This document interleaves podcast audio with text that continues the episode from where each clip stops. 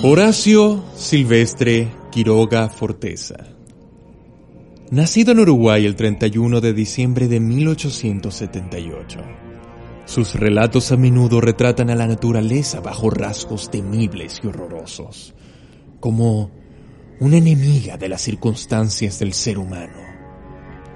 Algunos estudiosos de la obra de Quiroga opinan que la fascinación del escritor con la muerte, los accidentes y la enfermedad, temas los cuales lo relacionan con Edgar Allan Poe, otro gran cuentista, se debe a la vida trágica que le tocó en suerte.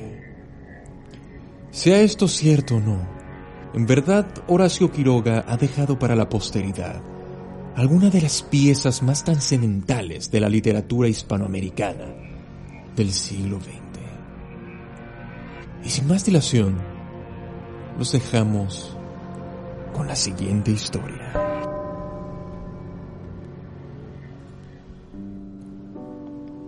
Su luna de miel fue un largo escalofrío, rubia, angelical y tímida.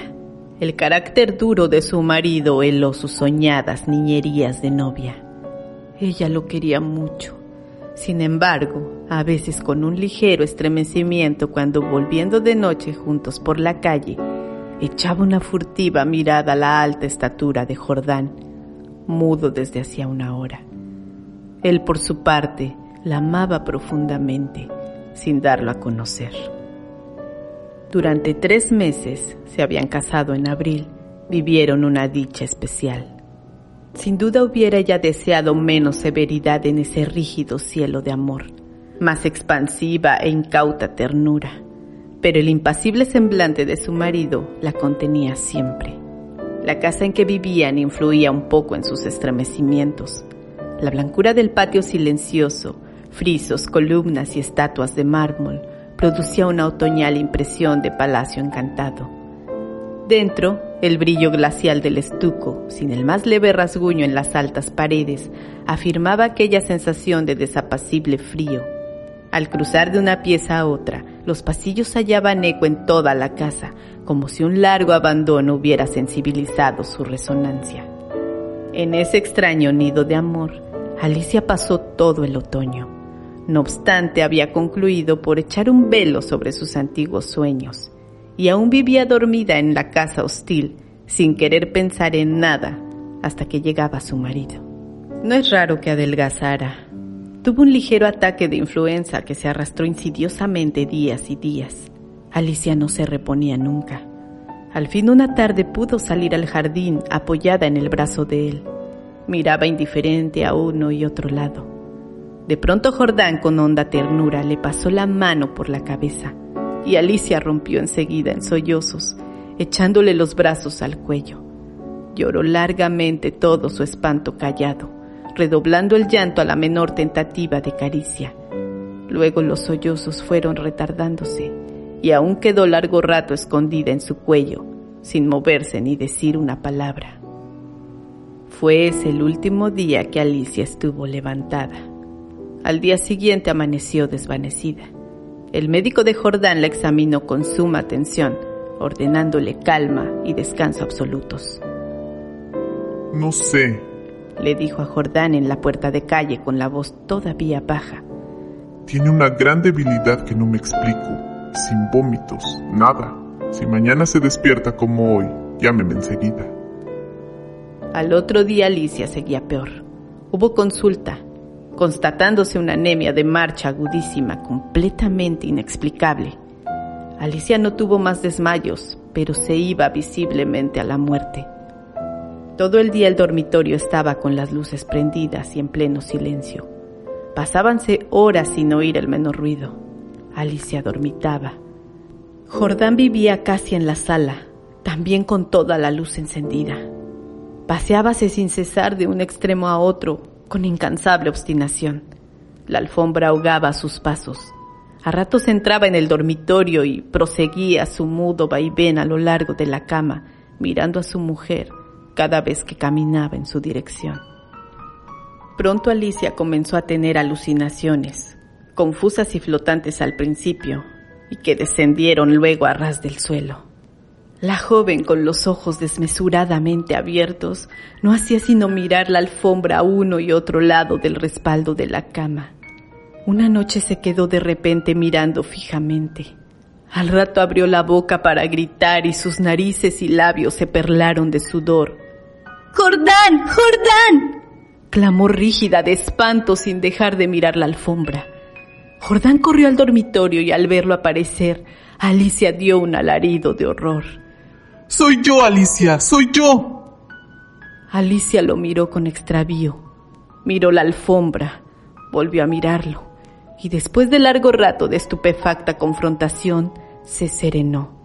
Sonrió y tomó entre las suyas la mano de su marido, acariciándola, temblando. Entre sus alucinaciones más porfiadas hubo un antropoide apoyado en la alfombra sobre los dedos que se tenía fijos en ella los ojos. Los médicos volvieron inútilmente. Había allí delante de ellos una vida que se escapaba, desangrándose día a día, hora a hora, sin saber absolutamente cómo. En la última consulta, Alicia yacía en estupor, mientras ellos la pulsaban, pasándose de uno a otro la muñeca inerte. La observaron largo rato en silencio, y siguieron al comedor. es un caso serio. Se encogió de hombros desalentado su médico. Poco hay que hacer. Solo eso me faltaba. Resopló Jordán y tamborileó bruscamente sobre la mesa. Alicia fue extinguiéndose en su delirio de anemia, agravado de tarde, pero que remitía siempre en las primeras horas durante el día no avanzaba su enfermedad, pero cada mañana amanecía lívida, en síncope casi. Parecía que únicamente de noche se le fuera la vida en nuevas alas de sangre. Tenía siempre al despertar la sensación de estar desplomada en la cama, con un millón de kilos encima.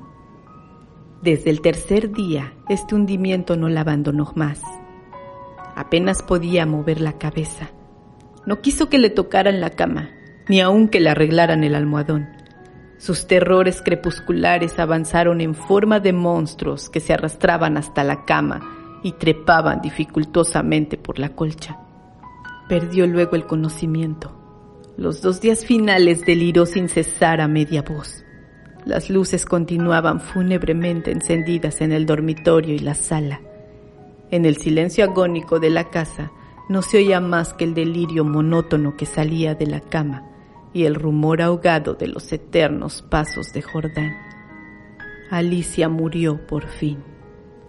La sirvienta que entró después a deshacer la cama, sola ya, miró un rato extrañada el almohadón.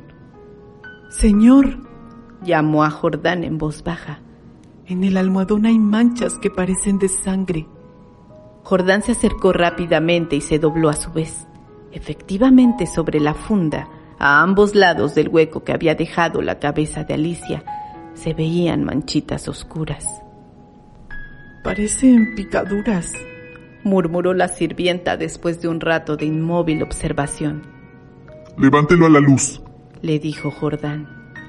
La sirvienta lo levantó, pero enseguida lo dejó caer y se quedó mirando a aquel, lívida y temblando sin saber por qué, Jordán sintió que los cabellos se le erizaban.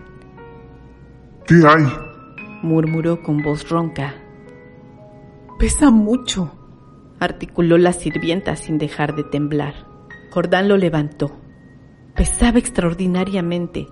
Salieron con él y sobre la mesa del comedor, Jordán cortó funda y envoltura de un tajo. Las plumas superiores volaron y la sirvienta dio un grito de horror con toda la boca abierta llevándose las manos crispadas a los bandos. Sobre el fondo entre las plumas, moviendo lentamente las patas velludas, había un animal monstruoso, una bola viviente y viscosa. Estaba tan hinchado que apenas se le pronunciaba la boca. Noche a noche, desde que Alicia había caído en cama, había aplicado sigilosamente su boca, su trompa, mejor dicho, a las sienes de aquella, chupándole la sangre. La picadura era casi imperceptible, La remoción diaria del almohadón había impedido sin duda su desarrollo, pero desde que la joven no pudo moverse la succión fue vertiginosa. En cinco días, en cinco noches, había vaciado a Alicia. Estos parásitos de las aves, diminutos en el medio habitual, llegan a adquirir en ciertas condiciones proporciones enormes. La sangre humana parece serles particularmente favorable y no es raro hallarlos en los almohadones de pluma.